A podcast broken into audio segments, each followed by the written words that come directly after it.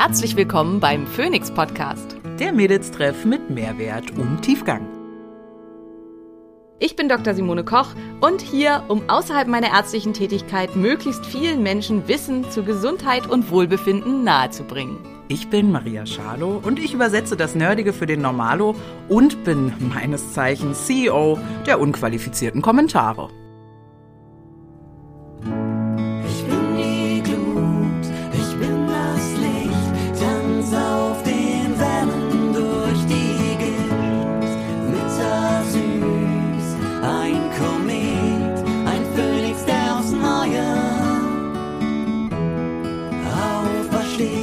Dieser Podcast dient der reinen Wissensvermittlung. Es werden Angebote gemacht, wie du Dinge umsetzen kannst, um dein Leben zu etwas mehr Energie zu führen. Es wird jedoch kein Behandlungsverhältnis geschlossen. Sponsor dieser Folge ist Smains Mushrooms. Aus meinen Stories wisst ihr, Vitalpilze sind fester Bestandteil meines morgendlichen Kakaos und sind für mich absolut nicht mehr wegzudenken. In den Wochen, wo ich auf meine Pilzextrakte verzichten muss, merke ich sofort, dass ich mich insgesamt ein bisschen unwohler fühle und vor allen Dingen mein Darm schlechter ist. Das Potenzial von Vitalpilzen für Gesundheit und Wohlbefinden ist enorm und Vitalpilze sind für mich wie eine kleine Apotheke, mit der ich verschiedenste Beschwerden gezielt behandeln kann. Unter smains.de slash Simone kannst du mit meinem Code Simone5 nicht nur 5% sparen, sondern bekommst auch verschiedene exklusive versandkostenfreie Bundles, die es nur unter meinem Link gibt. Entdecke die Kraft der Vitalpilze für mehr Energie, für dein Immunsystem, besseren Schlaf und innere Balance unter smains.de slash Simone und ansonsten nutze einfach den Code Simone5. Sponsor für diese Folge ist Brain Effect. Bei Brain Effect bekommst du Lifestyle-Produkte und Nahrungsergänzungsmittel in höchster Qualität aus deutscher Produktion. Mit dem Code DSK sparst du immer optimal auf die jeweilige Kategorie, aber auch 10% auf alle Produkte. Das bedeutet, die Kategorie, die gerade im Angebot ist, gibt dir 20% Rabatt. Die Kategorie, die nicht im Angebot ist, erhältst du immer 10% Rabatt. In einigen Wochen bekommst du 20% auf alle Produkte. Mit DSK liegst du also immer richtig. Guck mal hinein in die wundervollen Produkte von Brain Effect.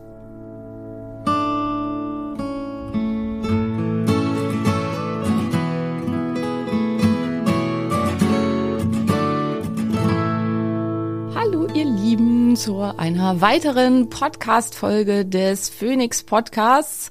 Ähm, wir produzieren diese Folge vor, das heißt Maria ist immer noch krank ähm, und quält sich hier so durch den Tag und hat schrecklich schlechte Laune. Gott, habe ich Ähm, heute schlechte Laune, ja, tatsächlich.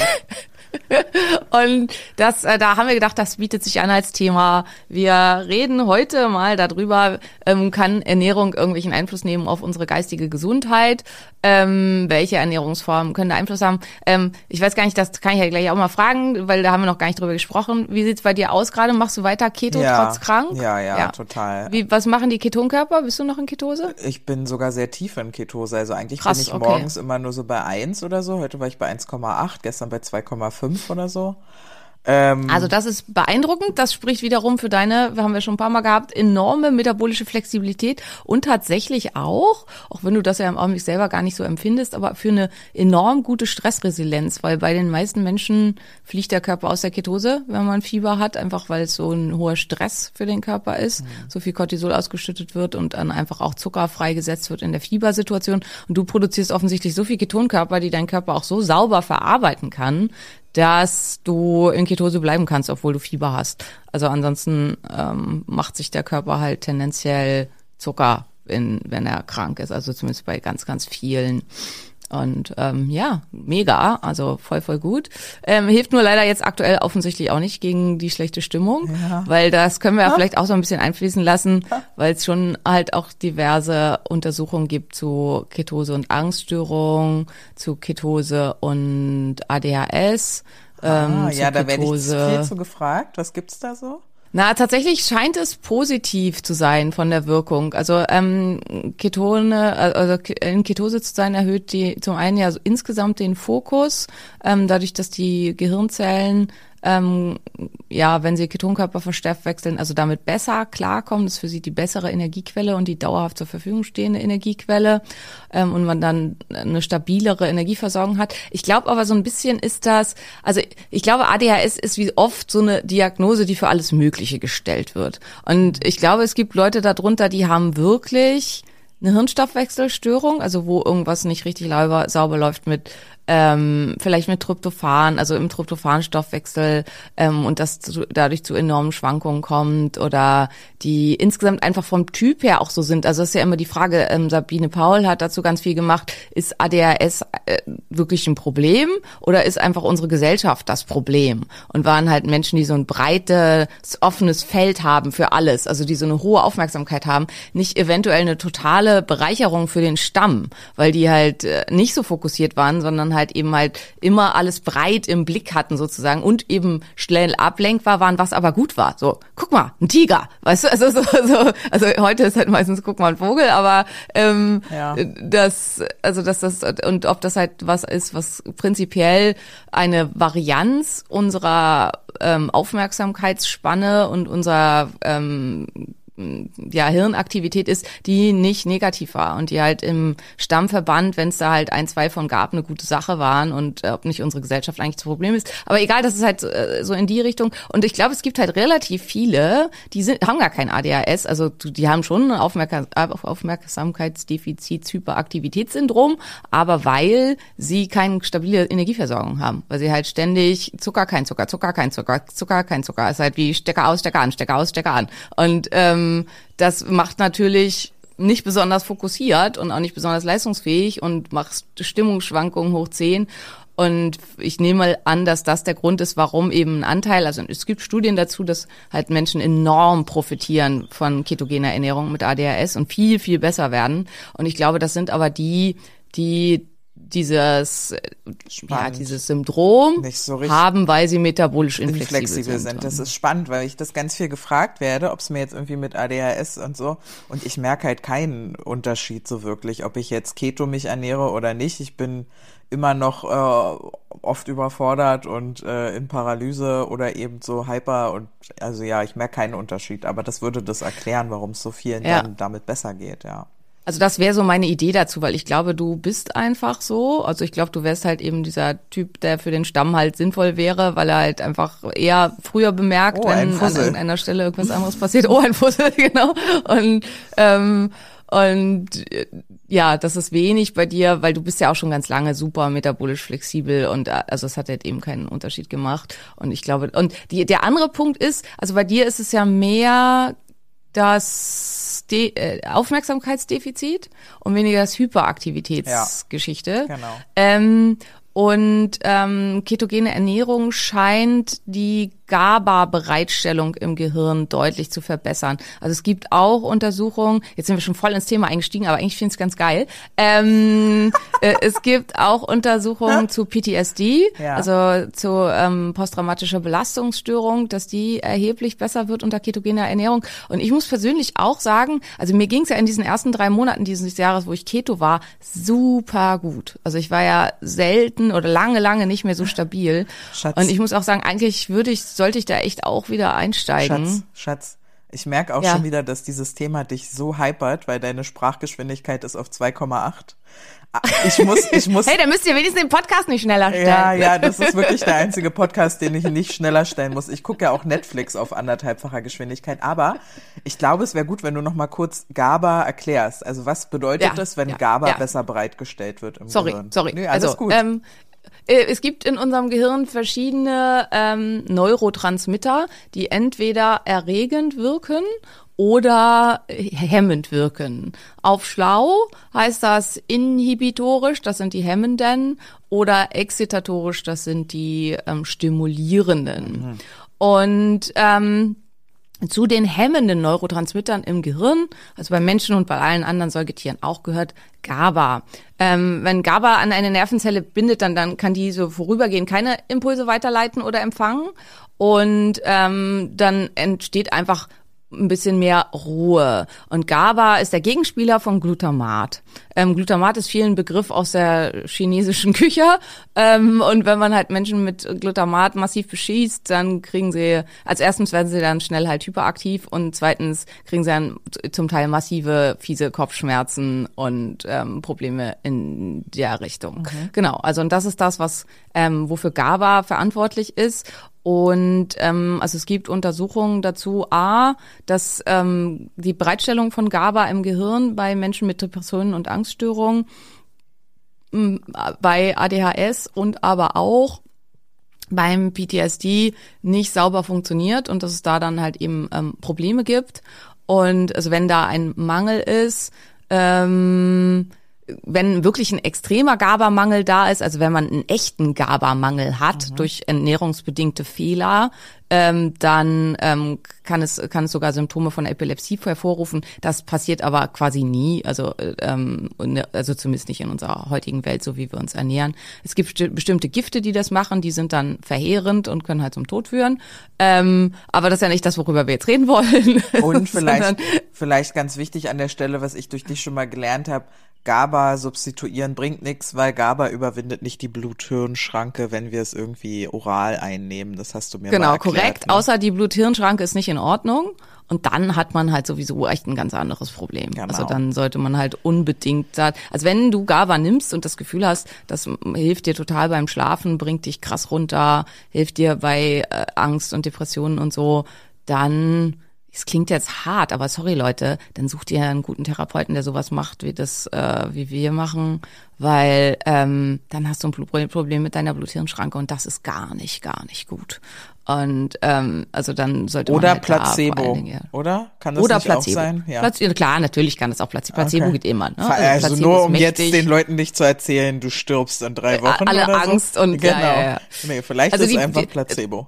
Genau. Da hat die Maria völlig recht. Die Wahrscheinlichkeit, dass es Placebo ist, ist halt deutlich höher. Ähm, es gibt Ideen, dass wenn man so Lutschtabletten nimmt und die quasi im Mund dann lutscht, dass dann durch die unmittelbare Nähe des Gaumens zur, oder Nasensprays gibt's auch, dass dann das äh, eher über äh, die, die dünne Schranke, die im Bereich der Nase zum Gehirn ist, dann da was übergeht. Das sind aber so Theorien, die nie so richtig bestätigt werden konnten. Ja, kann man versuchen. Also es gibt so, die schmecken auch meistens lecker. Das sind dann so GABA-Lutschtabletten mit, weiß nicht, Kirschgeschmack zum Beispiel oder so. Kann man halt versuchen und wenn einem das krass was bringt. Allein ich würde der halt Geschmack auch hier hilft glauben. ja schon äh, gegen Depressionen, finde ich. Wenn das Ja, lecker, vielleicht, ja. lecker schmeckt, dann macht das ja schon immer Dopamin, finde ich ganz gut. Ja. Genau. Ja, und, und ähm, also Keto ähm, hat, äh, hat also Keto-Ernährung scheint dafür zu sorgen, dass die Ansprechbarkeit der GABA-Rezeptoren im Gehirn deutlich zunimmt. Insgesamt werden, also dieser erhöhte Fokus, der über bei ketogener Ernährung oft berichtet wird, hat wahrscheinlich sicherlich was damit zu tun, dass es halt eine stabile Energieversorgung des Gehirns gibt. Aber das hat definitiv auch was damit zu tun, dass die GABA-Rezeptoren stärker feuern. Also dass die, wenn die angesprochen werden von GABA, wesentlich besser funktionieren. Und das scheint, also die Studienlage hier ist dünn. Ne? Es gibt halt zu den ganzen Sachen, also zu ADHS gibt es irgendwie zwei oder drei Studien, zu PTSD gibt es drei Studien. Also es ist halt noch was, wo echt dran geforscht werden sollte, aber es ist super spannend. Und ähm, es scheint hier einen positiven Einfluss zu haben über die Verbesserung der Ansprechbarkeit der GABA-Nervenrezeptoren. Könnte man dann, also angenommen, das stimmte, könnte man dann sagen, du hattest gar kein ADHS, sondern eine beschissene metabolische Flexibilität? Wenn jemandem das total hilft. Also es gibt ja, wie gesagt, diese zwei Komponenten, ne? aber wenn jemandem das super krass hilft, wahrscheinlich ja. Und wenn er dann halt aus der Ketose wieder rausgeht und ähm, nicht metabolisch flexibel bleibt und wieder zurück in die Zuckerfalle fällt und alles ist wieder total schlecht, ja. Wobei halt eben, also das heißt ja Aufmerksamkeitsdefizit, Hyperaktivitätssyndrom und die, die Kriterien sind ja alle erfüllt. Also das, die, das Syndrom beschreibt ja nicht die Ursache. Ja, okay. Und dementsprechend würde ich sagen, nee, das würde ich so nicht diagnostizieren, sondern es ähm, gibt halt verschiedene Möglichkeiten. Also es ist halt so, wie jetzt, du hattest Halsschmerzen. Es hätte halt sein können, du hast dich krass mit Jan gestritten und, gestritten und hast so geschrien, dass deine Stimme äh, kaputt ist und dass dein Hals äh, Also, ruiniert ist und so wehtut. Was gibt's doch gar nicht bei uns. Ja, also bitte. Ja. Habe ich mir jetzt auch völlig random Völlig ausgedacht. ausgedacht, Ähm, ja. es hätte halt auch sein können, du hast irgendwas ge- gegessen oder getrunken aus Versehen, was deinen Hals total gereizt ist. Das ist extrem unwahrscheinlich. Das heißt, hätte ja schon eine Lauge oder eine Säure sein müssen, aber theoretisch auch möglich. Ne? Ähm, oder es könnte halt sein, was jetzt halt eben der Fall war. Du hast eine bakterielle Infektion, aber die äh, ähm, Beschreibung des Syndroms oder Symptoms Halsschmerzen ist ja in jedem Fall richtig. Ah, okay. Also insofern ähm, Nur für die Leute, die Ja. sich jetzt irgendwie dann denken, oh Gott, äh, war ich fehldiagnostiziert? Nee, das Syndrom äh, Nee, bleibt also ja ich- bestehen. Ich äh, insgesamt finde ich es halt es ist einfach eine schwierige Diagnose, weil sie halt über die Aus äh, über die Ursache halt so gar nichts sagt und ähm, man muss dann halt so ein bisschen rumgucken.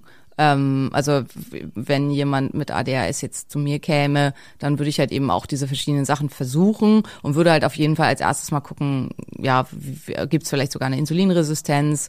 Ähm, Insulinresistenz des Gehirns ist halt immer ein Riesenproblem in dem Zusammenhang und weil das von auch ähm, sehr schlauen, ähm, der belesenen Followern immer mal gefragt wurde, hier geht es nicht darum, ja, das Gehirn kann Insulin unabhängig Zucker verstoffwechseln, ähm, aber Insulin hat im Gehirn viel, viel mehr Wirkungen als nur die Verstoffwechselung von Zucker. Und es geht darum, dass diese ganzen Wirkungen nicht mehr stattfinden können und dass dadurch die Funktion des Gehirns massiv eingeschränkt wird. Sag mal noch Und mal deswegen zwei, drei davon.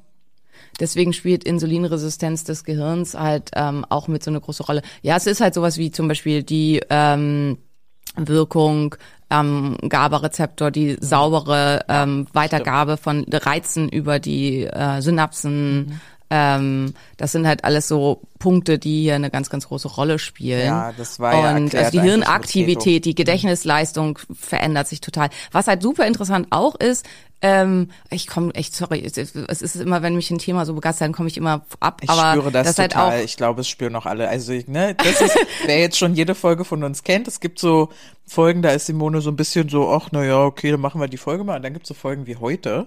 Da ist so, tschu, der Choo-Choo-Zug fährt äh, durch unseren Podcast und ich liebe das ja sehr. Mhm. Was wolltest du sagen? Also was auch super spannend halt noch ist, ist, ähm, dass eine Insulinresistenz des Gehirns massiv Hunger erzeugt. Also das ist auch die, ähm, dass das Gehirn auf Insulin reagiert, unterdrückt Hunger im Körper, unabhängig davon, ob das Gehirn genügend Zucker bekommt oder nicht, weil wie gesagt, das Gehirn kann Zucker, ähm, Insulin unabhängig verstoffwechseln.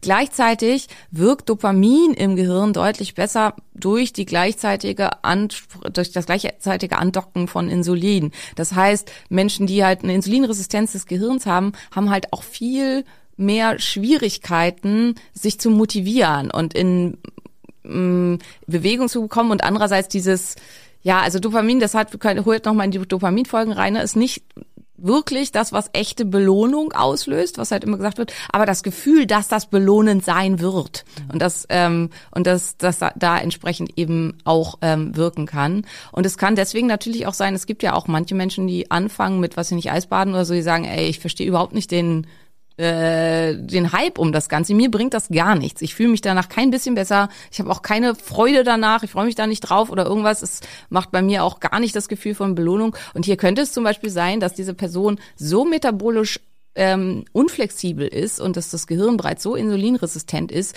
dass es nicht zu diesem Dopaminschub kommen, also das, es kommt schon zu dem Dopaminschub, es kann aber im Gehirn nicht vernünftig andocken, Ei, weil ei, das ei. Insulin fehlt als Mitakteur in dem Ganzen. Wie sich Ähm, gerade also wen noch das mal, interessiert, Ja, ja. äh, nur um das kurz zu Ende zu bringen, Ja, das sind ja. äh, Spano Forschungen von der Uni Tübingen. Also ich finde es auch immer cool, wenn da ähm, äh, wenn in Deutschland geforscht wird an sowas. Es sind nicht immer nur die Amis.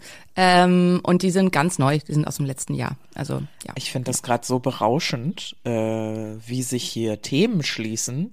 Weil auch beim Eisbahn hatte ich natürlich viele Leute in meinen DMs, die meinten, also mich macht das hier überhaupt nicht glücklich und das ist ja, und dann immer fragen, wie kann das sein, ja, weil wie lange muss ich das machen, damit es mich glücklich macht? Und wir darauf jetzt auch einfach mal so zwischendrin eine Antwort bekommen haben von dir. Es ist ja der Wahnsinn.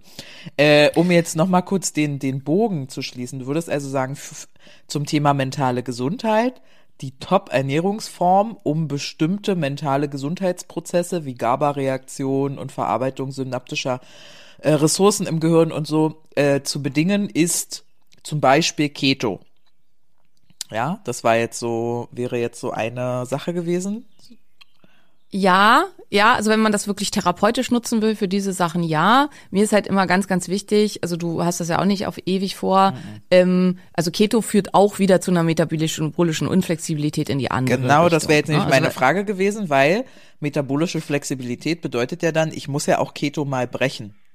Exakt. Na? Ja, absolut, genau. Weil wer immer Keto isst und super streng immer ketogen unterwegs ist, ist absolut metabolisch unflexibel, weil wenn er Zucker kriegt, dann geht der Zucker auf 240. Der Körper ist überhaupt nicht mehr in der Lage, irgendwas mit Glucose anzufangen. Denkt, was zur Hölle ist dieser Kack?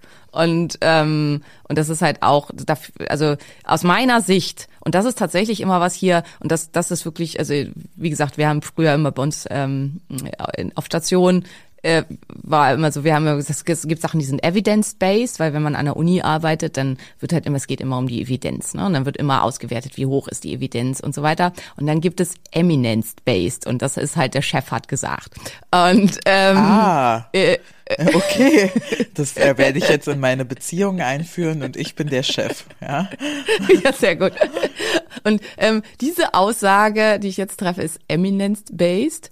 Ähm, und äh, ist, dass äh, ich der Meinung bin, dass der Mensch dafür gemacht ist, dass wir metabolisch flexibel sein sollen. Das heißt, dass der, also ich glaube, dass wir den besten Gesundheitszustand haben, wenn wir ohne große Probleme sauber hin und her switchen können zwischen der Verstoffwechslung von Fetten und der Verstoffwechslung von Zucker. Und dann muss man halt immer ganz, ganz klar unterscheiden, und das ist das, was vielen Menschen offensichtlich super schwer fällt, was ist denn meine Ausgangslage? Und wenn du jetzt zu den zwei Prozent der Bevölkerung gehören, wobei ich echt schon jetzt ähm, drei Leute mir geschrieben haben, also vielleicht sind es halt mehr, weil nicht so viel Gen untersucht wurde, aber statistisch gesehen sind es zwei Prozent. Also wenn du zu den zwei Prozent der Bevölkerung gehörst, die eine homozygote ApoE4-Mutation haben, dann ist eventuell eine dauerhaft ketogene Ernährung mit einem super hohen Anteil an monosaturierten Fetten und einem hohen Anteil an Omega-3-Fettsäuren im Rahmen dieser, beziehungsweise eigentlich wäre es nicht Keto, sondern äh, Low Carb, High Protein Ernährung, dann wäre das wahrscheinlich dauerhaft für dich die beste Ernährung. Das ist ein absoluter Sonderfall. Und ähm, das muss man halt eben immer, es gibt natürlich die krassen Sonderfälle. Also wenn du halt äh, ein ADHS hast, was halt äh, vor allen Dingen durch eine Fehlfunktion der GABAergen Rezeptoren bedingt ist und es geht dir krass viel besser unter Keto. Und du hast eine so, also diese Hyperaktivität ist weg, du bist ruhig, du bist stabil, es geht dir so, so viel besser damit, dann ist für dich vielleicht auch die ketogene Ernährung oder, ähm, ja, ich muss das jetzt nicht tausendmal sagen, aber ihr wisst, ich bin ein größerer Freund für dauerhaft von Low Carb, High Protein ähm, dann ist das vielleicht dauerhaft für dich die bessere Ernährung, wenn du Epilepsie hast sowieso. Und aber das ist ja nicht die Norm. So, also deswegen das immer hier halt unterscheiden. Ähm, ja, aber ich glaube, zwischenzeitlich kann es halt super, super hilfreich sein. Und das Ziel ist ja zum Beispiel auch beim PTSD, ist ja die Neuverknüpfung der Synapsen. Also das Ziel ist es, da hinzukommen. Also jetzt einfach krasses, also so dieses Beispiel bei mir. Bei mir war halt verknüpft alleine draußen ähm, Dunkelheit, wobei das halt eben dieses mit der Dunkelheit, das hat mein Kopf selbst gemacht. Ja, ne? Also Maria ja. hat es ja in der letzten Podcast-Folge schon gesagt. Ähm, also mein Übergriff erfolgte tagsüber im hellen, dichten Sonnenschein. Ähm, nichtsdestotrotz hat mein Körper irgendwie verknüpft Dunkelheit, Gefahr.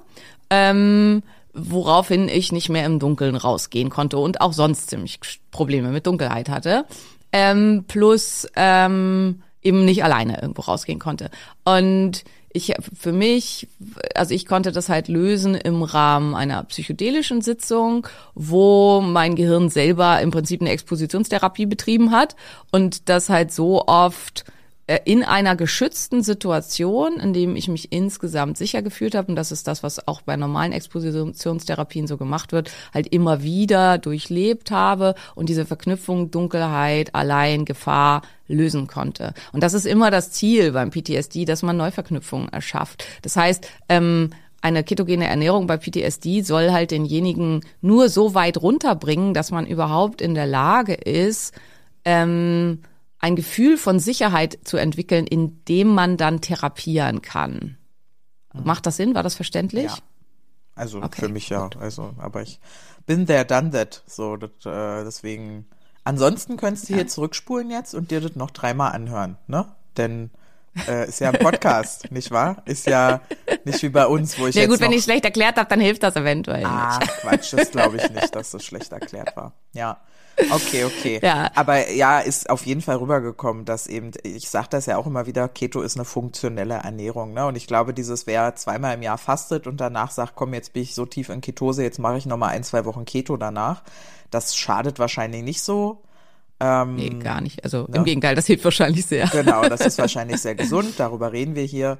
Ähm, aber grundsätzlich, okay, verstanden. Als Ernährungsweise schlauer muss aber unterbrochen werden, um metabolisch flexibel zu bleiben.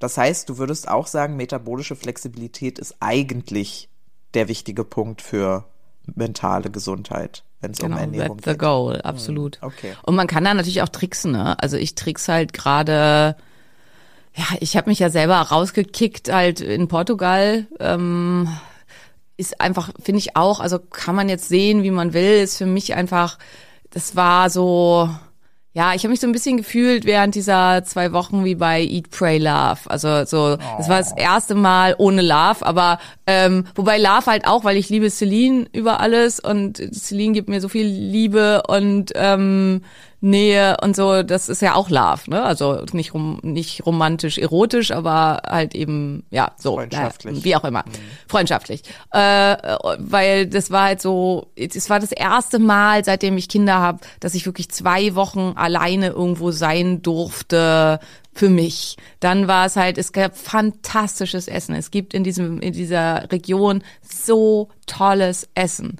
Und dann haben wir halt, ja, waren wir so viel in der Natur und haben so viel Sachen da gemacht. Wir haben so tolle Wanderungen gemacht. Wir einfach im Ozean baden, diese Strände da, also das ist ja da an der Algarve, dieser eine Strand, das ist ja einer der fünf str schönsten Strände der Welt und es gibt halt auch jede Menge andere wunderschöne Strände. Und das war so, es wäre aus meiner Sicht einfach dämlich gewesen, ketogen zu bleiben während dieser Zeit. Also weil äh, und es war ja alles, es war ja super hochwertiges Essen und so, aber es war halt zum Teil einfach auch Kohlenhydrate drin, beziehungsweise halt auch mal ein bisschen Zucker und so. Und ähm, das kickt einen dann halt einfach raus und dann bin ich nicht wieder reingekommen. Also das muss man halt auch sagen. Aktuell bin ich halt so, ich komme nicht wieder rein. Ich habe auch nicht so richtig Bock. also das ist halt auch.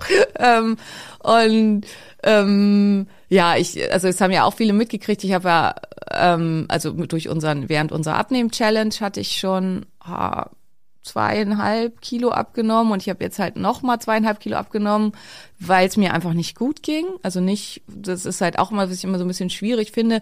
Natürlich freue ich mich trotzdem, wenn mir Leute sagen, wie toll ich aussehe, aber andererseits ist es immer, also wenn ihr halt Leuten sagt, so hey, du bist so krass dünn geworden, manchmal gibt es auch keinen guten Grund dahinter. Ne? Also manchmal ist der Grund, der dahinter steht, auch einfach nicht schön. Und bei mir war es halt einfach Appetitlosigkeit, weil es mir psychisch nicht gut ging. Anyway, fünf Kilo sind dann halt schon einiges. Also die sieht man halt schon. Und Aber ähm, ja, das, das, war ja auch einfach 10 Prozent äh, Gesamtgewicht. von mir. Ja. Ja, genau. und ähm, und jetzt bin ich halt da, wo ich immer sein wollte. Ne? Also ich, es gibt, also gewichtstechnisch, ich bin, ich finde mich gerade großartig. Es gibt nichts an meinem Körper, also bis halt, halt so ein bisschen überflüssige Haut von, weil Kinder und so weiter, wo ich sage, finde ich, mag ich nicht. Und dementsprechend, das vermindert natürlich auch die Motivation, auch wenn das nicht der Grund war für Keto, war halt bei mir ja überhaupt nicht Gewicht, aber es ver- vermindert trotzdem die Motivation, da zu versuchen, irgendwie ranzugehen und ähm, ja, mal sehen. Also ich, ich taste mich langsam wieder ran. Im Augenblick ist halt so, ich red's mir gerade schön, muss ich. Ich merke gerade beim selber reden, ich red's mir gerade schön, ähm, zurückzurutschen in eine gewisse quasi Zuckerabhängigkeit, dass man einfach gern auch mal das den Schokobon von den Kindern mit isst oder ein Stückchen Brownie. Also Jonas backt ja so gerne und der backt dann halt was weiß ich mit Dattelzucker oder irgendwas, aber es hat trotzdem Zucker und das dann halt auch zu essen. Ich kann mich davon gerade nicht zurückhalten. Ich esse es dann. So Punkt. Gut, so, aber wenn seien wir mal ehrlich zu mir selber. Wenn du, wenn du Eat, Pray, Love äh, gelebt Ist hast in Portugal, äh, eben genau. Also es ist ja, es ist ja auch immer ein Austangieren von körperlichen, mentalen Zielen und äh, wie es dir halt gerade gut geht. Meine Güte, also du bist ja auch in der super guten Situation, dass du dich da auch einfach entscheiden kannst aufgrund von Gesundheit und Körperziele sind erledigt. Viele Menschen müssen an diesem Punkt ja erstmal kommen, sich entscheiden zu können. Ne? Ja. Genau, und wo ich eigentlich drauf hinaus wollte, ich trickse gerade, dass ich meine metabolische Flexibilität erhalte, indem ich einfach regelmäßig exogene Ketone ge- nehme. Und das funktioniert, wenn man erstmal super metabolisch flexibel ist, eben auch. Also das merke ich halt total. Ich war gestern beim Contact Improvisation Dance und das ging, äh, also offiziell geht das sechs Stunden. Ich war nur dreieinhalb da, weil da muss die kleine Biohacker Simone ja ins Bett. Aber ähm, und war habe trotzdem heute länger geschlafen als sonst. Aber was lag daran, weil ich nachts wach gelegen habe für anderthalb Stunden und über Dinge nachgedacht habe. Ähm, aber ich nehme dann halt vorher ein so ein Säckchen Ketonkörper und dann und esse nix und dann kann ich das halt easy durchhalten. Also mein Körper ist weiterhin super metabolisch flexibel und verstoffwechselt dann total gut die Ketonkörper. Aber es ist halt Cheating. Ja, aber, Aber- dafür ist es ja gemacht. Also das lassen sie sich ja, auch gut bezahlen, dafür, dass man Das dann lassen sie sich äh, sehr gut dafür, dass bezahlen, man ja. dann eben ein bisschen äh, cheaten kann mit der ganzen Nummer. Okay, äh, ich habe noch ganz viele Fragen, deswegen würde ich dieses Keto-Thema, Ja, das müssen ja, wir hau noch mal raus, eine extra. Keto-Folge machen. Ne? Ähm, jetzt also Ernährungsform, metabolische Flexibilität anstreben, ne? also weder vegan, vegetarisch, low, low, high, irgendwas, Keto, sondern alles davon irgendwie im regelmäßigen Wechsel, um metabolisch flexibel zu bleiben. Ja, das ist also das, wie wir mentale Gesundheit so von der Ernährungsweise auf jeden Fall hinkriegen. Ähm, oder ge- äh, geistige Gesundheit. Was, Wobei äh, die Frage halt vegan, vegetarisch, Carnivore und so, da geht ja bei all diesen Ernährungsformen kannst du beides haben. Also kannst du auch Deswegen, metabolisch flexibel. ne, genau, deswegen ja, genau. sage ich Ernährungsform eigentlich Wumpe, Ja. äh, wobei Keto halt äh, Thema mentale Gesundheit, äh, psychische Gesundheit, ADHS äh, könnte sein, dass das äh, ne, GABA aus Schranke, genau. Einfach mal zurückspulen, verdammt, dann könnt ihr euch das nochmal anhören. So. Maria kann sich das nicht alles merken. Nein. ähm, was, was sind denn aber konkret Lebensmittel? Also es gibt ja auch so äh, Eat Happy Beiträge in der Brigitte, ne? Also isst Mhm. irgendwie jeden Tag ein Kilo Äpfel und dann äh, bist du glücklich und so. Apple a day, Doctor away und so nach dem Motto. Aber gibt's denn Lebensmittel, die Depressionen, Angstzuständen beitragen und nicht? Gibt ja zum Beispiel auch Schokolade und Rotwein macht Migräne und so, ne? Also scheint ja Mhm. mit Lebensmitteln so Rückläufer zu geben. Wie ist denn das bei Depressionen, Angstzuständen so? Jetzt ja, okay, wir reden da drüber, weil ich wollte gerade sagen, jetzt hast du gerade zig Sachen in einem. Ja, nein, nein, wir bleiben bei mentaler Ähm, Gesundheit. Äh, also zum einen geht's halt um Serotonin Mhm. ähm, um als Neurotransmitter und zum anderen geht's ums Acetylcholin als Neurotransmitter. Ähm, Serotonin hat beide, also kann exzitatorisch und inhibitorisch wirken und spielt aber halt eine große Rolle für die ähm, Zufriedenheit. Also das finde ich immer ganz wichtig. Es wird auch oft als Wohlfühl-Dings benutzt. Also Serotonin ist super hoch bei Zwangsstörungen. Ähm, also Serotonin macht nicht zwangsweise glücklich. Also das ist halt auch wichtig, dass man das versteht. Ne? Es geht wie immer um die Balance. Und wenn das Ganze aus der Balance ist, dann ist das ein Problem. Hyperserotinerge Menschen, also die, die zu viel Serotonin haben, sind tendenziell auch nicht glücklicher, also oder gar nicht, also haben halt äh, andere Probleme. ähm, aber es geht halt um die Balance und ähm, das wird aus der äh, Aminosäure Tryptophan gebildet und findet sich halt sehr stark in Lebensmitteln wie zum Beispiel Pute, Huhn, Fisch, Eier, ähm, aber auch Tofu. Ähm, das ist so dieses, was immer gesagt wird, dass der man, also weil es macht ja dann auch müde und entspannt, dass nach Thanksgiving, dass das halt da dran liegt, an dem, an dem Truthahn, an der Pute, dass man dann so einen hohen Tryptophanspiegel hat. Das ist zwar korrekt, aber das, wodurch das eigentlich auftritt, ist die Menge an Kohlenhydraten, die Ja. man dazu konsumiert, Ja. die dann dazu führt, dass ähm, Tryptophan als Ja. äh, Aminosäure quasi dann, also dass es dazu Veränderungen im Stoffwechsel kommt und das ist der eigentlich der entscheidende Punkt. Aber egal. Ähm, wichtig ist hier halt, es gibt, also der Tryptophan-Stoffwechsel, was dann da draus gebaut wird, hängt von Entzündung ab. Und das ist eigentlich der entscheidendere Punkt. Du kannst halt leider so viel davon essen, Pute, Huhn, Fisch, Eier, Tofu und äh, so weiter. Ähm, Bananen haben übrigens deutlich weniger Tryptophan oder Schokolade als die äh, äh, ähm, weiß nicht, äh, wie nennt man das, also das als der Volksmund einem weiß machen wi- will, weil es wird ja immer gesagt, das sind die glücklichen Machfood, weil da ist, Seroto äh, ist Tryptophan drin. Im Vergleich zu Pute oder Huhn ist es lächerlich, was Banane oder Schokolade an Tryptophan Was ja auch hat. irgendwie logisch ist, weil Tryptophan, Aminosäure, Fleisch mehr Eiweiß als eine Ja. Banane. Insofern irgendwie auch Korrekt. logisch. Ja, aber Ja, ja. gut, lassen wir Aber das. da wird sich ne? gerne mit rausgeredet, warum Leute viel Schokolade essen. Ähm, das ist nicht der Punkt dahinter. Ähm, worauf wollte ich eigentlich hinaus? Genau, das nützt einem alles nichts, wenn man total entzündet ist, weil dann wird es umgewandelt äh, in Kynurenin und Kynureninsäure und die wiederum machen halt eher depressiv und unruhig und so weiter. Das heißt, ähm, es spielt wieder halt eine Riesenrolle hier dann Anti-Entzündung und hier spielt dann eine Riesenrolle die, also wenn man über Ernährung gehen will, und wir reden ja heute über Ernährung bei solchen Zuständen, ähm, die Omega-3-Fettsäuren. Ähm, weil das sind halt die Omega-3-Fettsäuren haben insgesamt eine antientzündliche Wirkung beziehungsweise eine entzündungsvermindernde Wirkung. Also sie sind auch proentzündlich, aber viel weniger als die Omega-6-Fettsäuren. Aber aus der Omega-3-Fettsäure DHA können Stoffe gebildet werden, und zwar die Protectants, Maressins und Resolvins. Und wer noch nie dafür davon gehört hat, entspannt euch. Die Maressins zum Beispiel wurden erst 2011 gefunden. Also es sind Stoffe, die ganz neu quasi auf der Agenda sind mhm. und wo man nach und nach erst feststellt, was die alles machen. Mhm. Und die haben massive eigene antientzündliche Wirkung. Also die haben direkte antientzündliche Wirkung und die haben ganz hoch neuroprotektives Potenzial. Das heißt, die schützen das Gehirn und die helfen dem Gehirn nicht entzündet zu sein und sind damit hochgradig protektorisch gegenüber Angststörungen und Depressionen. Mhm. Und deswegen so, denke ich, es sollte immer eine Kombination aus beiden sein. Wenn ich mit Depressionen und Angststörungen zu tun habe, wird mit, außer ich habe einen echten Tryptophanmangel, wird mit die reine Zufuhr von Tryptophan wahrscheinlich keinerlei Benefit bringen, weil echte schwere Tryptophanmängel in der heutigen Zeit selten sind. Kommen ab und zu vor bei Veganern, weil wer gut aufgepasst hat, ne, Pute, Huhn, Fisch, Eier, ja, Tofu, aber Pute, Huhn, Fisch, Eier kommt alles nicht vor äh, in der veganen Ernährung.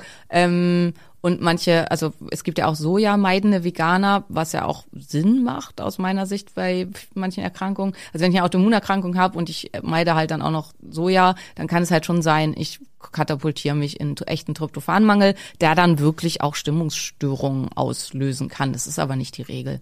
Ähm, wesentlich häufiger ist eben, dass das Tryptophan in Stoffe umgewandelt wird, die eher Angststörungen auslösen und eher Depressionen auslösen, dadurch, dass im Körper so viel Entzündung ist. Und hier sind dann eher ähm, die Omega-3-Fettsäuren super, super hilfreich. Und hier ist wichtig, DHA findet sich nur in tierischen Lebensmitteln, also in fetten Fisch, Lachs, Sardinen, Makrelen etc. oder in hergestelltem Algenöl. Es gibt keine andere Quelle. Also kein Leinöl, ne? Das da jetzt. Kein Leinöl, genau. genau. genau. Ähm, also im Leinöl haben wir halt Alpha-Linolensäure und Alpha-Linolensäure kann vom menschlichen Körper nur in etwa zu einem Prozent in EPA und DHA umgesetzt werden. Und das ist halt auch, EPA ist der erste Schritt, DHA ist der zweite Schritt. Das heißt, der Körper muss da erstmal hinkommen. Und ähm, hier gibt es auch wirklich gute Studien zu Umsetzung von Alpha-Linolensäure in EPA und DHA, vor allen Dingen eben in DHA, weil da wir ja eben seit kurzem erst diese Pre-Media, äh, Resolvent Mediators kennen, also diese drei Sachen, die ich vorhin genannt habe, ähm, wissen wir jetzt, wie welche nochmal spezifisch entscheidende Rolle DHA spielt. Und deswegen wurden halt auch vermehrt Studien dazu gemacht, ähm, wie viel Alpha-Linolensäure wird denn tatsächlich umgesetzt in DHA. Und die Menge ist verschwindend gering. Und dementsprechend ähm, muss man es entweder als Einzelaminosäure, äh, Quatsch, als Einzelfettsäure, ich neige hier immer dazu, Aminosäuren zu sagen, was natürlich völlig falsch ist, ähm, als Einzelfettsäure zu substituieren oder ein gutes Algenöl zu nehmen. Wissen alle, das ist meine Empfehlung, weil ich halt auch der Meinung bin, zu Recht, also es ist einfach so, unser Planet hat nicht genug Sardinen, Makrelen und so weiter, um alle Menschen ausreichend damit zu versorgen.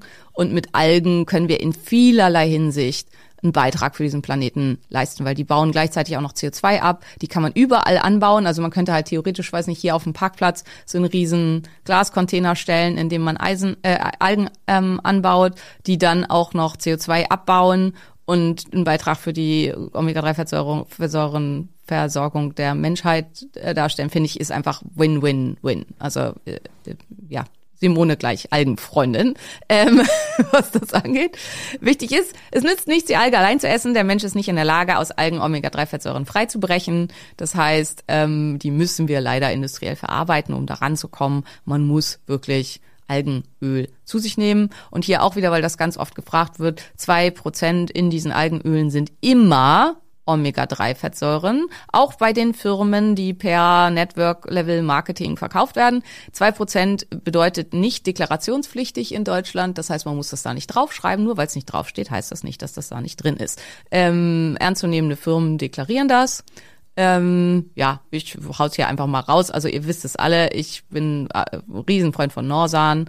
Ähm, das ist die Firma, die ich hier immer empfehlen würde. Die stellen halt auch nur Omega-3-Fettsäuren her und ich finde, es ist halt wie bei einem guten Restaurant, ein Restaurant, was indisch, mexikanisch und italienisch verkauft, ähm, würde ich sicherheitshalber lieber keine Pizza essen. Ja, habe ich gemacht. ist, äh, habe ich gemacht in meinen fetten Zeiten. Da, wenn man Bock hat auf Nachos, Pizza und Nudeln, ja, dann bestell und Chicken Wings äh, in einer Mahlzeit, dann bestellst du halt, bist sehr glücklich, dass es solche Restaurants gibt. Äh, aber das ist auch der einzige. War's gut? Äh, nee. Nee, Nee, nee, absolut genau. nicht. Nee, aber Genau. ich, ich hatte halt Pizza, Nachos, Chicken Wings und Nudeln. Ja, deswegen Ja. Äh, war ich dann kurz happy. Aber ja, verstanden. Also wer noch nie Omega-3-Fettsäuren bestellt hat und jetzt denkt, hey, ähm, sollten wir unbedingt tun, unserer Code ist E EM712 und damit gibt's 15 Prozent. Das ist einiges. Dann haut rein bei Norsan. Diese Werbung war nicht geplant, aber die machen wir jetzt hier mal mit rein, weil sie einfach sehr, sehr Ja, und die Leute fragen passt. ja, die Leute fragen ja eh im Nachhinein. Genau. Und bei Maria Christus der Hund, der Mann und so weiter. Alle Männer. ja, ja. Wichtig und nötig. Genau, also das ist ganz, ganz wichtige Rolle. Ähm, dann, damit das alles wirken kann, ist dann ganz, ganz wichtig dazu B-Vitamine, also spielen halt eine ganz, ganz große Rolle in diesen ganzen Prozessen. Ähm, deswegen wäre das, äh, und B-Vitamine, wir reden hier über Nahrung. Ich könnte jetzt wieder hier Nahrungsergänzungsmittel nennen, aber ähm, Wir reden auch gleich nochmal darüber, warum wir so viel über Ergänzungsmittel reden. Auf jeden Ja. Fall. Aber erstmal genau Nahrung. ähm, finden sich vor allen Dingen in Blattgemüsen, in Nüssen, in Samen und auch wieder in tierischen Produkten wie Eiern und Milchprodukten. Ja, so. Und jetzt kann man ja kurz nochmal einführen, warum reden wir denn so viel über äh, Nahrungsergänzungsmittel. Wie schlecht ist nochmal die Bodenversorgung und so von bestimmten Mineralstoffen zum Beispiel in Also es gibt halt, ich glaube, Davis et al. sind das, die haben halt super viel an den ähm, Sachen geforscht und die haben halt festgestellt, dass also bei ganz, ganz vielen Stoffen die, ähm, äh, die Menge in den Böden über die Hälfte reduziert ist gegenüber in den 50ern, weil von einigen ähm, Spurenelementen und Stoffen ist gar nichts mehr in den Bögen, Böden. Und das sind halt die Stoffe, die dann nicht mit aufgedüngt werden. Und die werden halt nicht als wichtig erachtet, aber jeder, also jeder Stoff, der in unserem Körper gebraucht wird, spielt halt irgendwie eine Rolle. Und wenn es halt gar nicht mehr vorhanden ist, dann ist es halt eben schwierig. Und, Und das- ähm, das- ja, also es wird, wird halt auch oft gesagt, zum Beispiel die Vitalpilze, die haben einen Anteil an bestimmten ganz, ganz seltenen ähm, Spurenelementen. Ähm, wo dann gesagt wird, ja, aber da ist ja so wenig davon drin, das spielt ja keine Rolle. Davon braucht der Mensch aber auch nur noch ganz, ganz, ganz, nur ganz, ganz, ganz, ganz wenig. Und in den Industrieböden finden die sich nicht, nicht mehr. ja. Ähm, und im Waldboden halt schon, oder beziehungsweise, also wenn die halt gezogen werden in der Kammer, sag ich mal, dann werden die damit ähm, versorgt. Und deswegen tragen die die. Ja, kleiner Ausflug äh, an der Stelle, warum es immer dann gleich eine Nahrungsergänzungsmittelgeschichte dazu gibt, weil wenn du mal dein Blut untersuchen lässt und dann so lustige Sachen wie Molybden, was ich selber auch noch nie gehört habe, was das sein soll, weiß ich auch bis heute nicht, aber wir lassen das regelmäßig untersuchen bei mir und das war Mangel und jetzt nicht mehr, dann versteht man das auch noch mal besser, ne? Aber so viel vielleicht dazu. Ja, nichtsdestotrotz äh, Lebensmittel, mhm. Vitamin B12, Genau. Nüsse, Fleisch, Blattgemüse, Spinat und sowas, oder wie? Blattgemüse? Ja, ja, ja, ja. Also Spinat, ähm, Rucola, Feldsalat, Mangold, ähm, Warum muss es ak aktives Vitamin B sein, wenn ich das supplementiere? Fällt mir dazu gerade als Frage ein. Ähm, weil es sehr, sehr häufig Störungen im Wie heißt das? Aktives, aktiviertes? Aktiviertes, aktiviertes, Aktiviertes. Mhm. Ähm, also in Blattgemüse ist es bereits aktiviert. Das ist halt erstmal das, was halt diesen großen Vorteil von grünem Blattgemüse, grünem Blattgemüse Mhm. macht, warum grünes Blattgemüse so super empfehlenswert ist, auch was die Folsäure angeht und so weiter. Ich habe halt alle drin in aktivierter Form. Ähm, und warum spricht das so eine große Rolle? Weil es halt ganz, ganz viele SNPs, also Single Nucleotide Polymorphisms, Genstörungen im Bereich des ähm, äh, Stoffwechsels gibt. Also es gibt zum die bekannteste ist die MTHFR-Mutation, aber es gibt halt auch ganz, ganz viele andere. Und ähm, da, weil dadurch super viele Menschen, also schon allein auf MTHFR-Seite, ähm, 45 Prozent der kaukasischen Bevölkerung haben hier Störungen. Ähm, und können dann die B-Vitamine schlecht in die aktiven Formen überführen. Und das kann halt, je nachdem wie ausgeprägt das ist, dazu dann führen, dass die dann stattdessen in andere Stoffe umgewandelt werden, die dann wiederum auch wieder eher äh, neurotoxisch wirken und Probleme im Gehirn erzeugen können und deswegen Mhm. ähm, aktivierte. Ja. Okay. Ja, äh, also Omega-3, B-Vitamine, Omega-3 in Form haben wir Tryptophan, ne? Anti-Entzündung haben wir schon angesprochen. Ähm, was fällt dir noch ein bei Lebensmitteln, die bei Depressionen und Angstzuständen helfen? Ähm, ich würde sagen, also das war, sind so die wichtigsten Sachen. Also äh, eine dauerhafte, also eine metabolische Flexibilität, ähm, Omega-3-Fettsäuren. Und dann gibt's halt noch ganz, ganz wichtigen Punkt, was sollte ich denn nicht essen? Genau, was- Und ja. Ähm, der hier halt auch eine ganz, ganz große Rolle spielt. Und wir waren ja bei äh, Entzündung und also erstmal ein Überschuss an Fetten sollte ich nicht essen, also ein Überschuss an gesättigten Fetten, nicht an allen Fetten, an gesättigten Fetten. Ähm, Sag sollte noch mal ich kurz, Schatz, was sind nochmal gesättigte Fette, tierische? Tierische Fette, ja, im Wesentlichen. Ne? Also auch ganz, ganz wichtig, es wird immer gesagt, tierische Fette. Das war auch sehr spannend. Also ich habe ja diesen Vortrag gehalten über Omega-3-Fettsäuren zusammen mit einer wissenschaftlichen Kollegin vom Institut für medizinische Diagnostik. Und die hat halt mehrere Fälle vorgelegt und die hat gesagt, die schlimmsten Fettsäurenprofile, die sie im Augenblick sehen, mit diesem, mit einem krassen Überschuss an gesättigten Fetten, die dann halt auch äh, sich entzündlich weiterentwickeln in Richtung Arachidonsäure, sind Junkfood-Veganer. Ähm, also Was? Veganer, die sich halt nur von, na, Veganer, die sich nur von so fertig veganen Food ernähren, weil viel von dem, was es da gibt, also es gibt zum Beispiel ja so veganen Schafskäse in Anführungsstrichen, der besteht fast nur aus Kokosfett.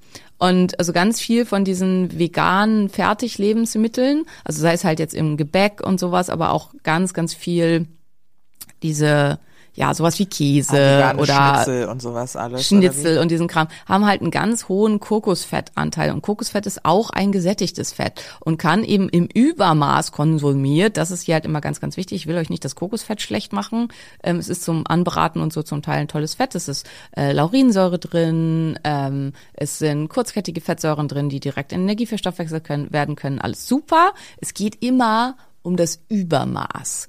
Und im Übermaß konsumiert können die eben tatsächlich auch proentzündlich wirken und können ähnlich problematisch sein, wie wenn jemand halt jeden Tag Bacon und äh, billige Burger mit einem hohen Fettanteil konsumiert. Okay, ähm, gut, und das fand ich super spannend. Ja. Und äh, ja, genau, also weil viele ja diese Idee haben, vegan ist zwangsweise sofort äh, quasi antientzündlich durch die verminderte Aufnahme von gesättigten Fetten und das war jetzt halt, ne, das ist jetzt keine Studie, das ist halt nur das, was dem IMD aufgefallen ist, dass sie halt äh, häufig, also in letzter Zeit sehr häufiger solche Ergebnisse kriegen, wo es halt dann, die darauf hindeuten und dann in der Nachfrage halt immer rauskommt, das sind Veganer und das sind aber Veganer, die irgendwie den Veganismus, ich will jetzt nicht sagen, nicht verstanden haben, aber in einer Art Ja, die praktizieren. dem Kapitalismus, Veganismus erlegen sind, oder? Also das, diese Kann man so Fertigprodukte nennen, ja. ist ja die Kapitalisierung von Veganismus, was ja Veganismus Ja, ja, ja. eigentlich als die natürlichste Ernährungsweise gedacht. Und wenn du damit aber Geld machen willst, dann machst du da halt, äh, du, ich habe neulich bei einer Freundin gefrühstückt, da gab's veganen Fleischsalat. Ich bin ja, ich bin ja da nicht dogmatisch, ne? Wenn die Veganerin ist, dann frühstücke ich da vegan mit. Also juckt, mach also sterbe ich ja nicht dran, ne? So. Jedenfalls Naja, wollte ich nicht da, sofort, ja, ja, ja, ja, aber du weißt. So, und dann gab's aber halt so lustiges Zeug. Also erstmal habe ich Rührei bekommen aus, äh, ah, verdammt, das kannst du nicht essen. Diese Kichererbsen genau, wahrscheinlich. Ja, genau. Ja. Und dann wurde da so ein Salz drauf gemacht, das schmeckt nach Ei, habe ich mir direkt ja, nachgekauft. ja, habe dieses ich auch. Äh, Kalam Ja, pur oder genau, irgend so ein Zungenbrecher. Also großartig, habe ich was gelernt, habe ich mitgenommen. Und ähm, dann gab es Fleischsalat. Es sah aus wie Fleischsalat, es roch, Simone, und es schmeckte wie Fleischsalat, aber es war halt die Mhm. Ja, Nährwerte, null Eiweiß, nur Fette und Ja. Kohlenhydrate. War halt so Genau, ein besteht veganer. nur aus Fett. genau. Aber es schmeckte wirklich und alles ähm, wie Fleischsalat. So. Und das Problem ist da halt, also meine Mutter hat den auch eine Zeit lang immer gekauft und dann habe ich halt sie gefragt, so Mama, warum kaufst du immer diesen ekelhaften veganen Fleischsalat? Hast du mal auf die Zutaten geguckt? Ja, wieso? Das ist doch gesünder. Und ich gesagt, nein, Mama, es ist nicht gesünder. Ähm, es ist halt, äh, es sind nur Omega-6-Fettsäuren und gesättigte Fette. Und ähm, es, wie du sagst, es fehlt halt auch noch der Proteinanteil und so.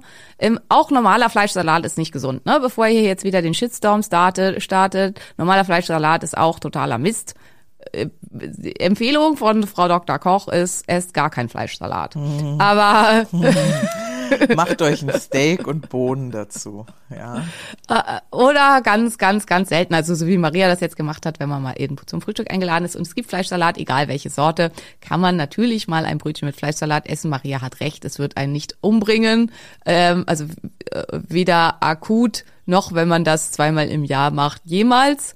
Ähm, Fleischsalat als fester Bestandteil jedes Frühstücks und jedes Kühlschranks halte ich für extrem problematisch. Könnte Meine Kinder lieben Fleischsalat. Ja, klar, könnte ist ja auch definitiv geil. umbringen. Das ist ja so mit, das ist ja so ein bisschen süß mit diesen Gewürzgurken und Mayo und das ist ja auch alles perfekt gemacht, ja. Aber wir kommen auch Genau. vom Thema ab. Also was ist schlecht? Ja, Äh, also wo- worauf ich einfach hinaus will, ab und zu, also eigentlich immer nur, wenn meine Mutter den kauft, aber wenn Oma da ist, dann gibt's halt auch mal Fleischsalat und dann dürfen die Kinder den auch essen. Also, ne? ja. Nee, nur, dass ihr jetzt nicht wieder denkt, ich will euch jede Freude am Leben nehmen.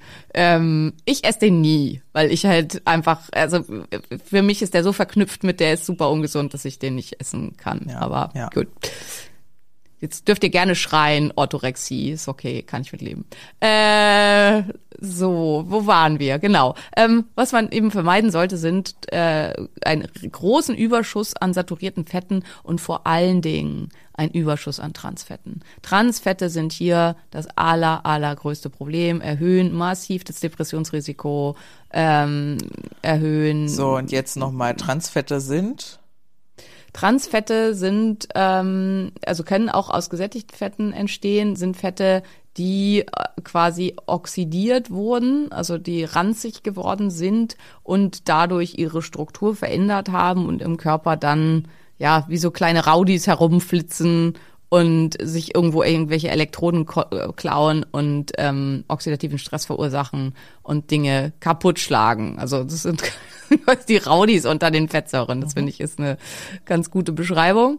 Und das zusammen, also und die, leider treten die meistens mit hohem Zucker beziehungsweise hohem äh, Kohlenhydratkonsum auf. Klassiker sind frittierte Pommes äh, von der billigen Currybude, wo halt äh, das Fett nur alle, weiß nicht, zwei Monate gewechselt wird. Da sind halt super viel Transfette und ich habe halt die Riesenmengen Kohlenhydrate aus den Pommes.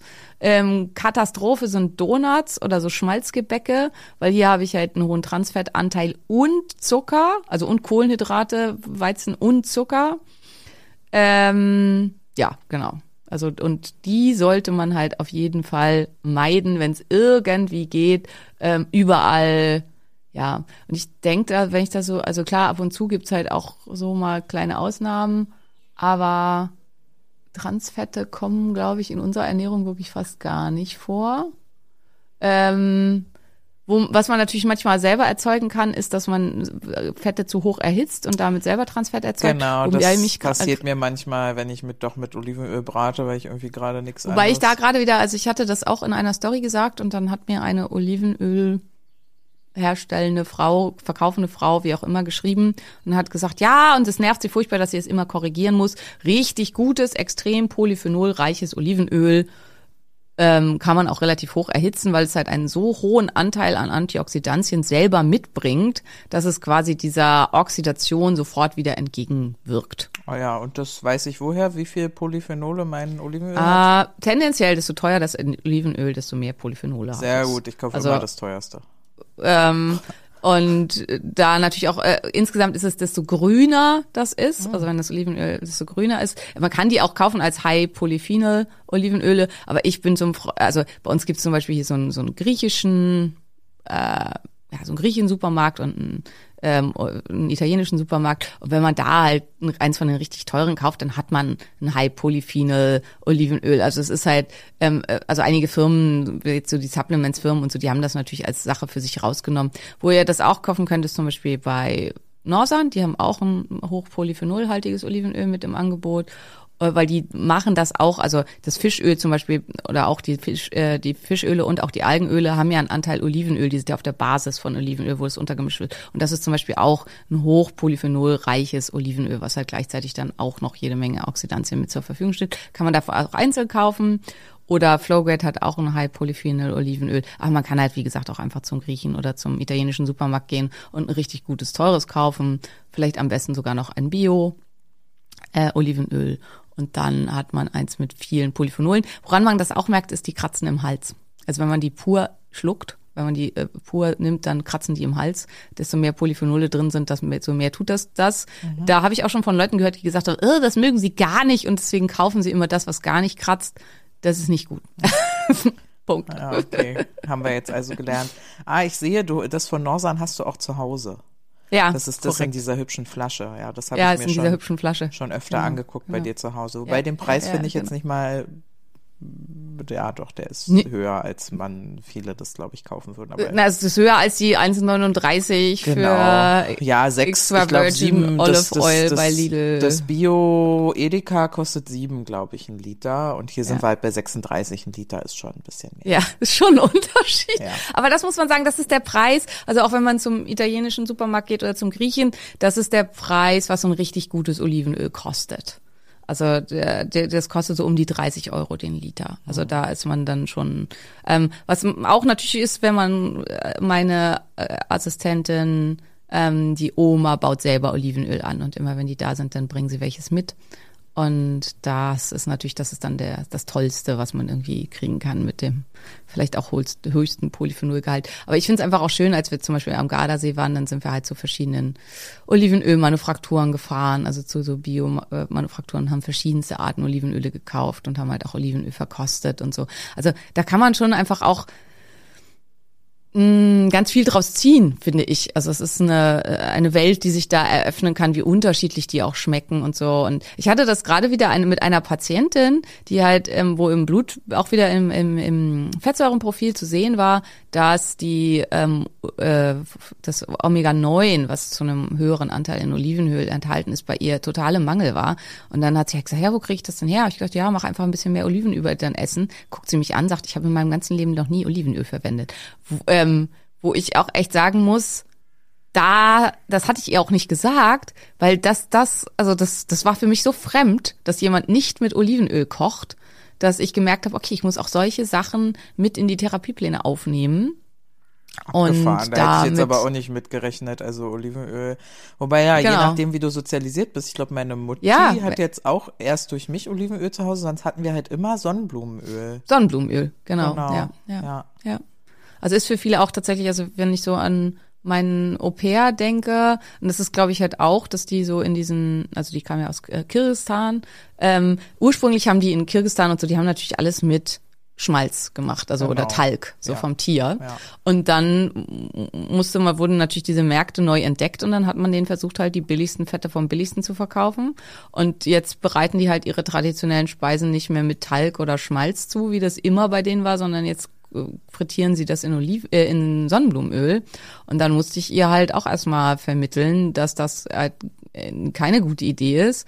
Und ähm, sie war allerdings dadurch, dass sie das ja von zu Hause halt so eigentlich auch noch kannte, sehr offen, dann hierfür wieder Talg zu verwenden. Mhm. Und, ähm, und wer jetzt halt denkt, oh, richtig guter Rindertalg ist vollständig geruchs- und geschmacklos und ist halt, äh, finde ich noch, also ja, Sonnenblumenöl ist das ja auch, aber ähm, hat halt die Vorteile, dass es halt eben nicht ranzig wird und weniger Transfette produziert. Und dann sind wir natürlich bei dir bei dem Vorher, nicht so einen hohen Überschuss an Fettsäuren, hm, hm, hm, aber in der Balance liegt die Kraft. Und zwei Drittel eures Essens sollte immer Gemüse sein. Und dann seid ihr schon auf einer ziemlich guten äh, Ebene. Und wenn ihr halt was frittiert, ähm, also es ist halt oft auch, da wird ja immer gemeckert mit meinen Tellern, aber wenn ich halt sowas esse, ich esse dann halt drei so eine Würfelchen frittierte Kartoffeln oder so. Mehr gibt's halt nicht. Ist halt nur so für den Geschmack. Ja. Genau.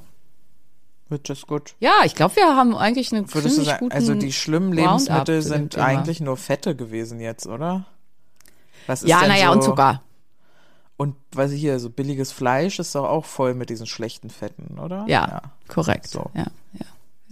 Warum eigentlich äh, immer Weideprodukte, Simone?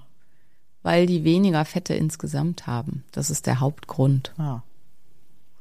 Also die, die, die weidende Kuh bewegt sich ja permanent und das Verhältnis von Fett zu Muskelfleisch bei der weidenden Kuh ist völlig anders und ähm, ist halt und das ist halt insgesamt, also die haben auch mehr Omega-3-Fettsäuren und so und das wird ja gerne dann von den Omega-3-Verfechtern und von der Paleo-Gruppe so hochgelobt. Aber man muss sagen, wenn man zum Beispiel Rinderfilet vom Weiderind nimmt, das hat insgesamt nur so wenig Fett, dass es halt keine große Rolle mehr spielt, dass es mehr Omega-3-Fettsäuren hat als das Rinderfilet vom von der äh, ähm, Konventionellen ja, äh, Kuh. von der konventionellen Kuh.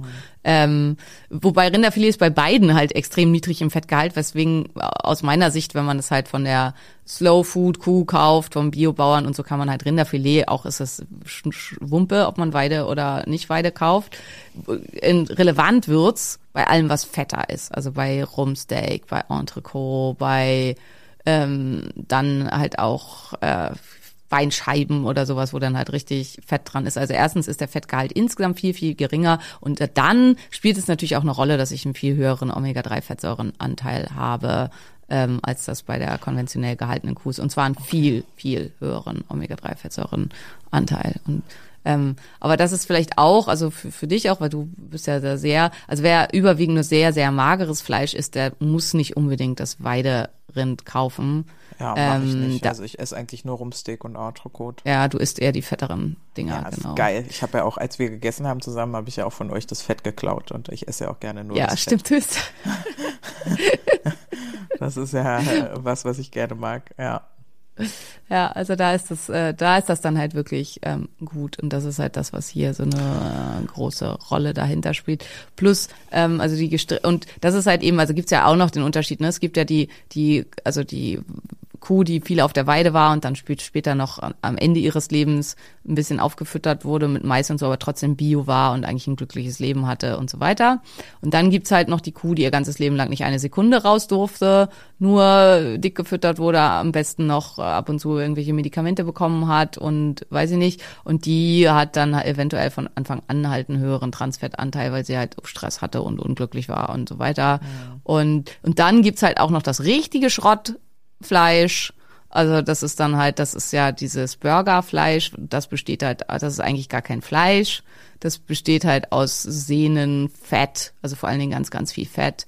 Ähm, da werden Sachen verarbeitet wie das große Netz, das ist so ein Fettnetz, was über den Organen liegt. Ähm, Bauchfett, also die Bauchorgane äh, speichern ja die ganzen Giftstoffe und so weiter. Das wird dann hier mitverarbeitet und äh, dann Sehnen, Knorpel, all sowas und das wird dann mit Enzymen versetzt, die da draus so eine eklige Pansche machen und dann macht man da Burgerfleisch draus. Und das ist, naja, egal. Da wollen wir jetzt nicht tiefer einsteigen, aber also das Doch, ganz äh, kurz bleh. ich noch einmal kurz tief einsteigen. Wir reden von Hackfleisch oder diese vorgefertigten Patties? Ach, jedes Hack, Beides. ja? Alles. Ah. Ja. Nee, ist ja super. Okay. Also in Deutschland geht das noch, ne? Bei uns, ich weiß nicht, ob man Hackfleisch draufschreiben darf, wenn das sowas ist. Aber ähm, also äh, Hack, das normale Konvents, also da, man hatte auch, da ist ja auch oft auf Knorpel drin und ugh, nee, äh, nee. Lieber selber durchdrehen.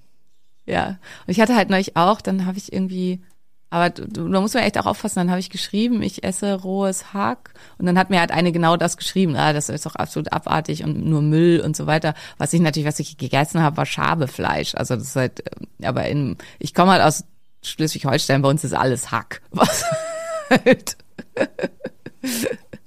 was äh, durch den Wolf gedreht wurde, ist Hack, egal was. Also für mich ist Hack jetzt nicht zwangsweise das ähm, mega billig Schrottzeug, sondern einfach nur, dass es gehackt wurde. Ich habe eigentlich noch zwei Beruf. Fragen auf der Agenda, aber wir sind schon bei einer Stunde, machen wir trotzdem noch kurz. Und zwar interessiert mich, äh, gibt es Lebensmittel, die dumm machen oder die Hirnaktivität einschränken? Also bei Fetten gehe ich jetzt schon mal davon aus, ne? So schlechte Fette. Genau, die, die Transfette zu einem ganz hohen Anteil ähm, Zucker, also äh, ähm, ja, da sind wir halt wieder bei der metabolischen Flexibilität und ähm, Insulinresistenz des Gehirns und eventuell dann eben auch bei Leuten, die vielleicht eine Neigung zu haben zu Blut-Hirn-Schrankenstörungen. Also das wäre, würde ich sagen, Transfette, hochverarbeitete Lebensmittel, Zucker, hoher Zuckerkonsum, Fructose. Das sind also die Sachen, die dumm machen. Und natürlich äh, Giftstoffe, Ethanol, ganz, ganz oben, Alkohol, äh, übermäßiger Konsum von Koffein ist auch nicht gut fürs Gehirn. Das werden jetzt die ManagerInnen nicht bestätigen, die uns zuhören und sechsmal am Tag äh, einen Kaffee trinken. Ne? Äh, aber Naja, vielleicht wäre es halt viel, viel besser. Also das kann ich jedem echt einfach nur raten. Zieht's mal durch. Also und zwar länger als diese zwei Wochen, in denen man das Gefühl hat, man hat 50 Prozent seiner Lebensfreude verloren. Dazu gibt's ja auch eine Studie Mhm. über den Koffeinentzug, sondern wirklich langfristig. Ähm, also ich habe noch, glaube ich, wirklich noch nie von jemandem gehört, der es langfristig durchgezogen hat, dass er nicht nach dem vollständigen Koffeinentzug und ausreichend Schlaf, das ist natürlich wichtig, man darf ja nicht versuchen, weiterhin nur vier Stunden pro Nacht zu schlafen, nicht das Gefühl hatte, die mentale Leistungsfähigkeit, Fokusfähigkeit und so nochmal krass verbessert zu haben. Also wir brauchen keinen Kaffee, um morgens wach zu werden. Wir brauchen halt einfach sechs bis sieben Stunden Schlaf oder manche auch acht, um morgens wach zu sein. So. Und dann brauchen wir auch kein Koffein mehr. Aber eine Tasse Kaffee für jemanden, der keine äh, Typ 1a2-Störung hat und ist äh, auch da, also ich finde besser, man lässt es weg, aber wenn man einen das total happy macht, kann man den ruhig trinken. Ähm, es ist ja auch immer wichtig, die Leute abzuholen, wo sie sind. Das Problem sind halt diese, also ich hatte jetzt auch bei den Bankern einen, der fängt den Tag schon mit sechs Expressi an. Das Deswegen ist der Morgen. Sechs. Ich weiß, das war mein Leben. Das ist halt, Ja. äh, das ist in vor, vor allem im Finance-Bereich ist das äh, ganz verbreitet. Ich muss gestehen, ich habe jetzt auch äh, in, in der Schönhauser gibt's einen Kaffee und Schokoladen. Die hat noch Zott- Zotter-Schokolade, aber au, ich muss noch was gestehen. Ich habe dir eine Tafel Schokolade geklaut, als ich bei dir war. Ich habe die nämlich so angefangen zu naschen, habe ich die einfach eingepackt. Äh, diese Zottermilch ohne ohne Zucker, die ist ja abartig lecker. Jedenfalls Ja, die ist großartig. Die hat- ich werde es überleben. Das ist kein Problem. Okay, danke. Ist von Herzen geschenkt. Okay, danke. Und äh, die, die hatten diese Zotter-Schokolade im Laden, aber nur die noch unfassbar geileren Sorten mit Zucker halt. Und die hatten äh, Schoko-Orange-Kakao. Und wer mich kennt, weiß, Schoko-Orange ist ja für mich, also ich, ich kann ja nicht anders. Ich musste dann diesen Kaffee kaufen, Kaffeebohnen, so aromatisierte. Ähm, und jetzt hatte ich noch keinen davon. Jan hatte schon einen und so. Also ich trinke jetzt auch nicht täglich, werde ich das nicht trinken, aber so, ich freue mich schon mal auf so einen Kaffee auf jeden Fall. Ja. Und wie gesagt, äh, wir spülen zurück zu Simonas Portugal-Episode. Auch das ist ein wichtiger Teil meiner Meinung für die mentale Gesundheit. Und das ist total okay. Solange es, und solange es dann auch der vollständige Genuss ist und du trinkst diesen Kaffee und sitzt dabei in der Sonne und genießt wirklich diesen Geschmack, der dahinter ist mit Schoko und Orange. Und also schon wenn ich daran denke, finde ich es großartig, dann ist es garantiert für dein Nervensystem und auch für deine mentale Gesundheit ein reines Plus. Äh, wenn das zur Abhängigkeit wirst und du trinkst von diesem Kaffee sechs bis sieben Tassen am Tag, dann ist es kein Genuss mehr und dann ist es auch keine Hilfe mehr für deine mentale Gesundheit. Genau, oder ich hatte schlechte Laune, wenn ich meinen äh, Hafermilchlatte nicht bekommen habe. Das ist dann auch eher kein gutes Zeichen. Ähm, Das wurde sich auch als ganzes Podcast-Thema gewünscht, deswegen könnten wir das jetzt auch überspringen, aber ich hatte halt noch die Frage zum Thema äh, Zubereitung. Also wie bereite ich die Sachen denn so zu, dass möglichst alles drin bleibt, was drin sein soll? Das ist Ich glaube, das lassen wir als Cliffhanger, weil da kann man wirklich eine ganze Folge zu machen. Ja, ich also glaube weil, auch, äh, ja. Sinnvolle Zubereitung von Nahrungsmitteln. Was darf man roh essen, ganz was Rolle. nicht? Was sollte man roh essen? Ich wusste ganz lange nicht, dass man Brokkoli roh essen sollte sogar, um das Sulfarafarm am besten mitzukriegen und 40 Minuten vorher aufgeschnitten rumliegen lassen und so. Ja, dann machen wir dazu noch mal eine extra Folge, aber das wär's dann auch mit meinen Fragen gewesen. Und dann ist natürlich wieder, dann das sollte, kann man natürlich alles machen, um das meiste Sulfurafarm zu kriegen. Wenn man aber eine Foodmap-Unverträglichkeit hat und das macht, dann hat man halt dann zwei Tage Depressionen, weil die ganzen Foodmaps einem den Darm zerhauen haben. Hm. It depends. Die- ja, okay, dann müssen wir da eine ganze Folge zu machen, weil sonst wird das so ausufernd auf jeden Fall. Vielleicht die nächste. Ja, ihr Schnuffis, ähm, ich glaube, das war eine gute Folge. Ich äh, äh, freue mich selber. Es hat sich zum Teil in ganz andere Richtungen bewegt, als ich gedacht hätte. Aber Wir haben jetzt alles gönnen wir drin. Marias Stimme mal wieder Ruhe. Ja, ja, Maria macht jetzt Und- Frühstück und du gehst jetzt äh, tanzen Ich auf geh dem zum Sport. Ach so, okay. Das auch danach, aber erstmal gehe ich jetzt noch zum Fitness, weil eigentlich war ja mein Plan, ich stehe wie immer um 6.30 Uhr auf und gehe da zum Fitness. Aber weil ich halt heute Nacht eine Wachliege-Grübel-Episode hatte, äh, und mir keinen Wecker gestellt hat, habe ich bis 7.50 Uhr geschlafen. Oh nein. Und dann äh, nach meinen zwei äh, obligatorischen Eisgetränken ähm, war es dann schon Zeit für den Podcast mit Maria. Ja, das ist voll okay. Dann genießt den Sport. Und ich hoffe, Genau. wie lange darf man eigentlich keinen Sport machen? Solange man Antibiose nimmt oder auch danach besser noch nicht? Nee, nee, du nur solange du die Antibiotika nimmst, danach darfst du wieder Sport machen. Okay, Und ähm, ja, also die ärztliche Empfehlung wäre so. okay. Fein. Vorausgesetzt natürlich, du bist vollständig wieder gesund. Das ist halt der entscheidende Ja, Teil. fühlt sich aber so an, dass das echt Ja. gut anschlägt. Super. Sehr gut. Ja. Gut, bis nächste Woche, ihr Lieben. Macht's gut. Tschüss. Tschüss.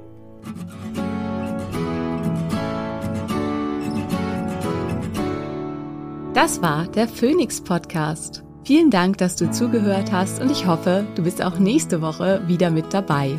Mehr über mich und meine Arbeit findest du im Internet auf meinen diversen Homepages. Hey, wenn du bis hier aber gehört hast, ne? Und du hast mindestens einmal geschmunzelt, ich weiß das. Wir sind lustig. Und du hast das Sternchen noch nicht gedrückt. Dann mach das bitte noch und denk an den Liebesbrief. Küsschen!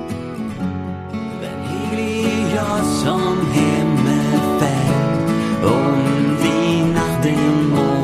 verschlingt, wenn all die Sterne niedergehen und der Horizont zerspringt, wenn die Gezeiten schwinden und das Meer zu Salz erstarrt, wenn der letzte Tag naht.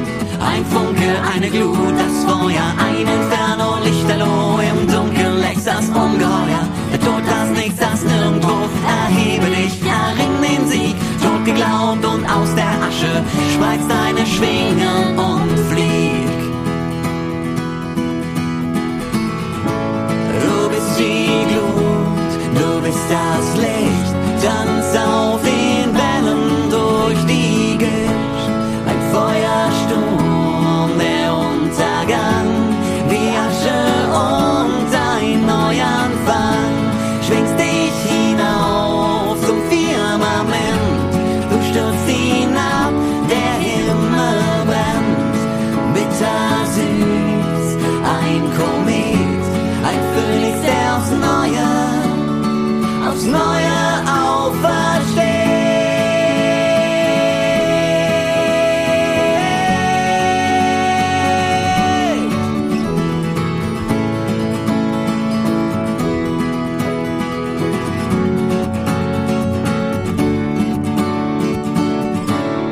Titelmusik bzw. Abspannmusik hat dir gefallen?